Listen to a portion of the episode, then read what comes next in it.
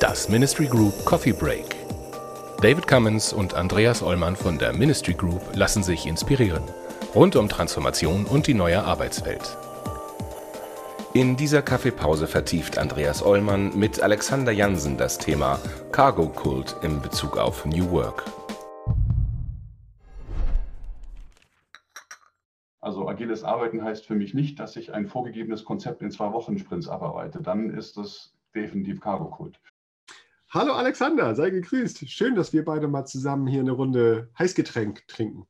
Ja, hallo Andreas. Ähm, freut mich, dass das geklappt hat. Sag mal, Alex, als wir, äh, als wir gesprochen oder ja, vorgesprochen haben und geschrieben haben über LinkedIn und so, hast du als, als Themenkomplex vorgeschlagen, dass wir darüber sprechen sollten, ob Corporate Innovation nur Cargo-Kult wäre. Und ich fand das natürlich einfach deswegen schon cool, weil es so viele Cs enthält und sich irgendwie auch so super sophisticated anhört. Aber wenn ich ehrlich bin, habe ich gedacht, ob das was ist.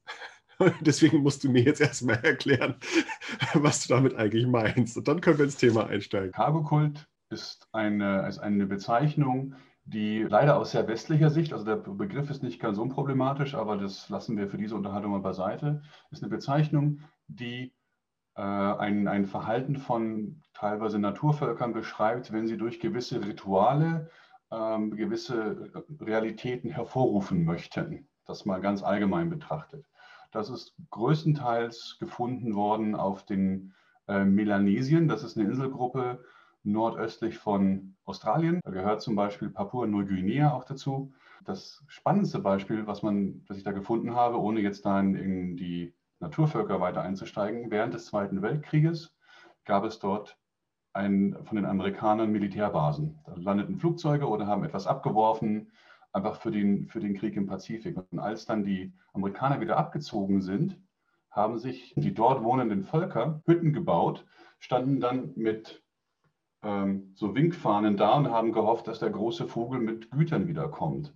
Und das ist genau das, was Cargo Cult beschreibt. Also ich, ich benutze das, was an der Oberfläche sichtbar ist, um etwas hervorzurufen, was aber eine ganz andere Ursache hat oder eine ganz andere Begleiterscheinung. Und das ist eben auch etwas, was man bei Corporate Innovation sehr häufig feststellt, wenn man dann ganz viel Design Thinking, Lean Startup, Design Sprints macht, aber letztendlich merkt, dass das darunterliegende Unternehmen da noch nicht Anschluss gefunden hat, weil, das, weil man sich, wie gesagt, auf die Symptome hauptsächlich verlässt. Das finde ich ja extrem spannend, weil ähm, ein anderer Gesprächspartner von mir, Christoph Zohlen, mh, hm, propagiert immer so schön den Spruch, Changing Thinking before Changing Things vielleicht geht es in die gleiche Richtung, dass in vielen Unternehmen zuerst Dinge geändert werden. Das ist ja auch relativ einfach. Da kann ich dann irgendwelche Meetings ansetzen oder absetzen. Da kann ich irgendwelche Abteilungen umhängen und zusammenlegen. Ich, ich kann den berühmten Kicker kaufen und ein Bällebad machen. Jetzt bin ich super kreativ. Aber damit ändert sich das Denken im Unternehmen, also die Werte, die ungeschriebenen Regeln, die Art, wie Innovation zugelassen wird oder verhindert wird oder ähnliches, wer überhaupt innovativ sein soll. Das ändert sich alles gar nicht, sondern ich mache quasi das, was ich, wie ich mit diesem Winkelfahren vor meiner Hütte stehe und hoffe, dass der Vogel wiederkommt, ohne wirklich mir darüber Gedanken zu machen, was ich eigentlich an meinen, an meinen Werten und an meinen Kulturelementen verändern kann, um das zu erreichen, was ich eigentlich möchte. Also was ich am Denken verändern muss, bevor ich die Dinge verändere. Genau, richtig. Also ich bin ein großer Fan von, von der Kombination von Denken ändern und Tun ändern. Denn wenn du Firmenkultur-Workshops machst, ich finde, da, da braucht, brauchst du immer den Bezug, was machen wir denn jetzt tatsächlich damit?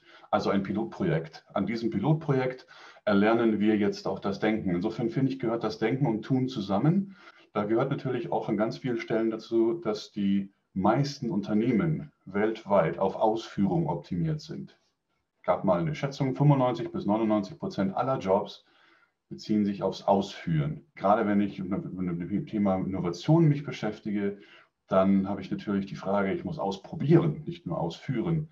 Und da ist natürlich dann die andere Herangehensweise. Da können wir dann sehr lange und sehr viel über Fehlerkultur, Experimentalkultur, nicht lineare Karrierepfade und so weiter und so fort sprechen. Aber der Grundgedanke ist eben, dass diese, die Mechanik geändert wird, eben mit dem Wunsch, dass die Mechanik das Ergebnis liefert und die dann leider dann eben an vielen Stellen nicht verbunden ist. Was auch komplett nachvollziehbar ist. Wie gesagt, wenn du ein Unternehmen hast, das seit sagen wir vielleicht 100 Jahren auf Ausführung getrimmt ist, hat das seine eigene Denkweise.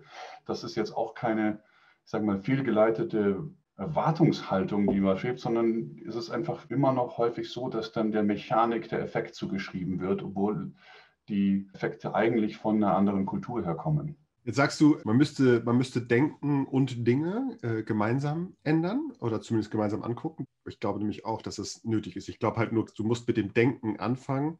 Dann aus unserer Sicht zumindest musst du gewisse Dinge zulassen, die du sehen möchtest, damit eine Spannung entsteht, wo du feststellst, manche Sachen, die ich zulassen will, die funktionieren halt nicht. Und mir dann anzugucken, welche Dinge im Unternehmen, und das können sichtbare Dinge sein, das können unsichtbare Dinge sein, also wie die Büros oder wie, wie ungeschriebene Regeln oder ähnliches oder Entlohnungssysteme oder so. Welche dieser Dinge blockieren das, was ich eigentlich auslösen möchte, was ich eigentlich zulassen wollte? Wo ergibt sich eine Spannung, um dann ranzugehen und zu sagen, okay, die müssen wir jetzt ändern, um das zu erreichen und dann quasi in so einen iterativen Prozess von Denken ändern, zulassen, Dinge ändern genau. zu kommen. Wenn ich mir jetzt vorstelle, ich bin also jetzt hier Zuschauer und ich höre das, was der Alexander Jansen erzählt. Also wie würdest du mir empfehlen, vorzugehen, wenn ich sage, ach so, ich muss also nicht anfangen mit dem Kicker oder irgendwelchen anderen Dingen? Also der, der um ganz kurz den, den Kicker aufzugreifen, der Kicker ist ja an ganz vielen Stellen eben das Symptom einer entsprechenden Kultur ursprünglich gewesen der, und jetzt wird er eben als ähm, Feuerleitwerk oder künstliche Landebahn benutzt, um zu sagen, wir sind auch, wir sind auch hip, wir sind cool, wir haben ein Club Mate Flatrate-Abo, ähm, deswegen wird jetzt alles besser. Genau, so ein Kicker ist üblicherweise nicht der erste Schritt. Der erste Schritt ist tatsächlich meistens eine Unterhaltung mit den Führungskräften. Also mir ist schon einmal gesagt wurde, ich verhalte mich wie ein Vierjähriger, weil ich ganz oft warum frage.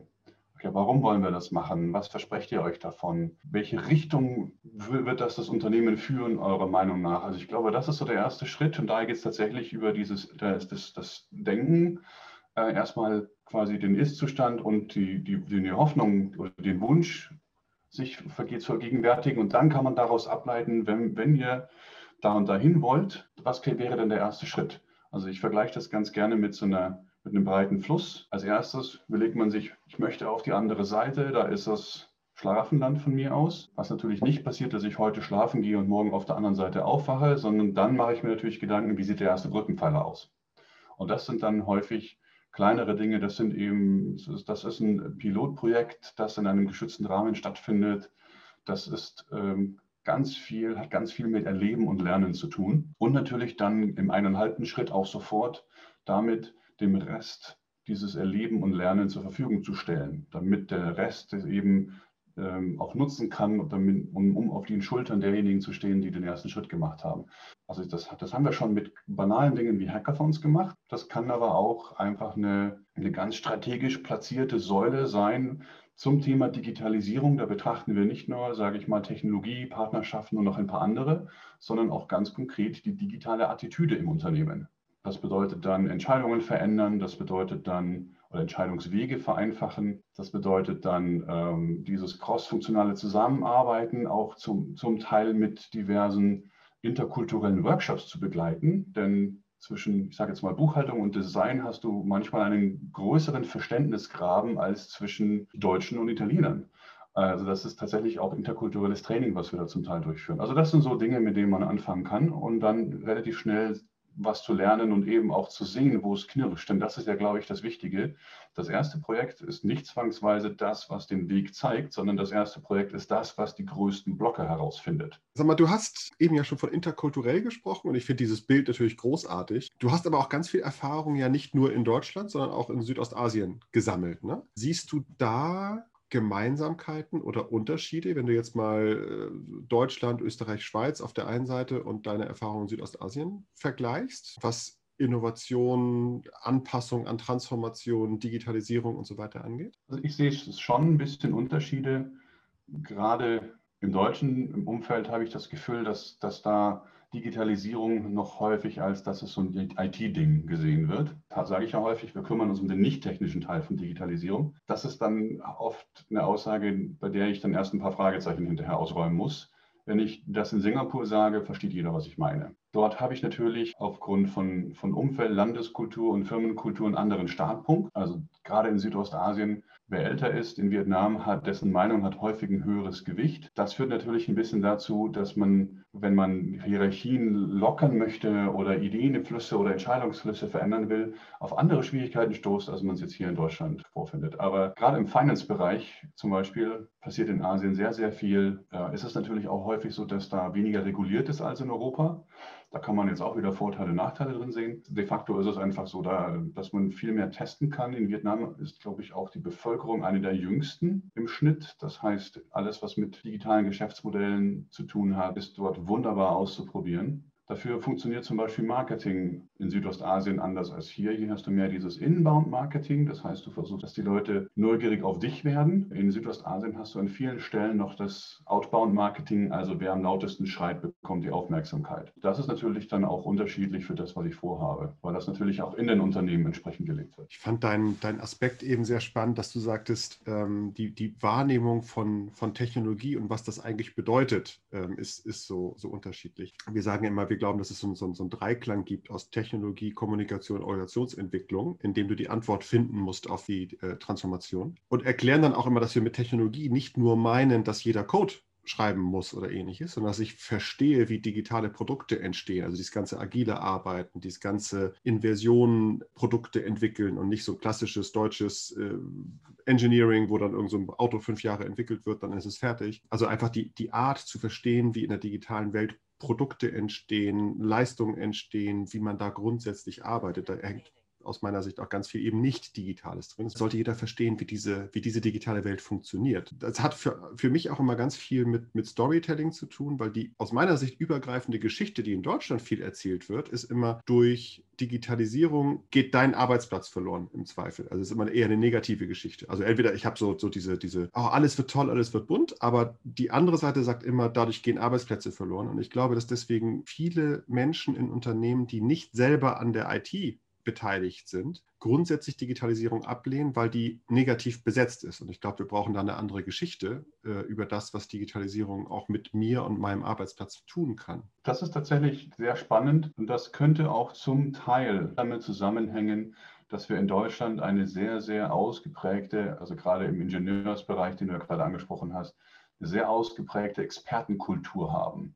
Also wenn du ein ausgeprägter Experte bist, bist du der Guru für ein relativ klar umrissenes kleines Feld. Wenn natürlich dieses klar umrissene kleine Feld Richtung Digitalisieren geschoben wird, dann macht das natürlich erstmal was mit den Leuten. Das wird erstmal nicht als Chance begriffen und das ist natürlich schwierig. Sobald du natürlich dann in einem Umfeld bist, in dem mehr Zusammenarbeit herrscht, also dieses Scheuklappen-Expertentum ein bisschen aufgeweicht wird in, wo passt denn meine Schraube in den Rest sozusagen wie sieht der Rest drumherum aus, dann wird das schlagartig und signifikant besser.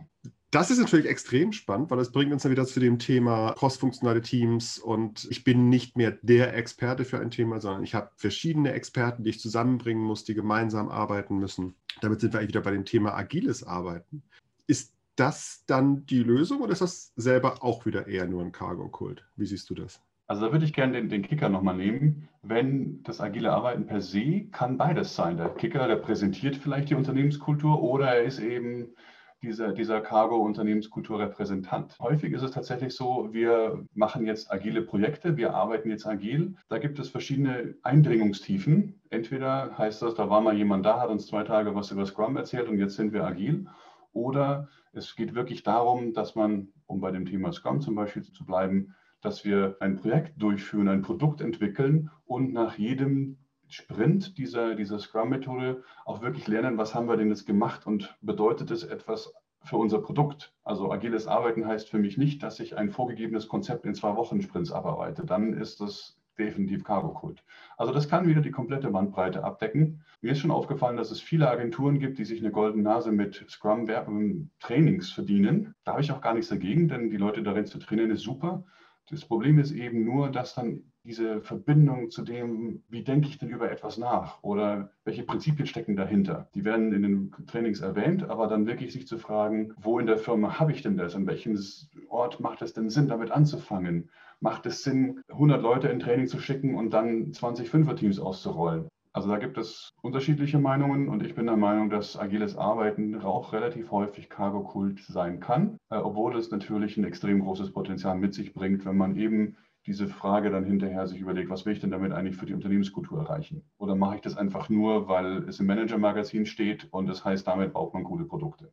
Ich habe also jetzt wieder ein schönes neues Wort gelernt. Cargo-Kult ist äh, definitiv jetzt in meinem aktiven Wortschatz gelandet. Danke ich dir schon mal, dass du, dass du dir die Zeit genommen hast und dass wir diese, diese Dinge so gemeinsam hier mal anreißen konnten. Und würde mich freuen, wenn wir das vielleicht nochmal wiederholen. Ja, vielen Dank für die Einladung. Das war die aktuelle Folge aus unserer Reihe Coffee Breaks. Andreas Ollmann und David Cummins von der Ministry Group diskutieren hier mit wechselnden Gästen die Herausforderungen im Kontext von New Work, digitaler Transformation und Leadership. Die Ministry Group berät Organisationen seit über 20 Jahren zu Aufgaben im Spannungsfeld zwischen Kommunikation, Technologie und Organisationsentwicklung. Mehr Infos gibt es auf ministrygroup.de.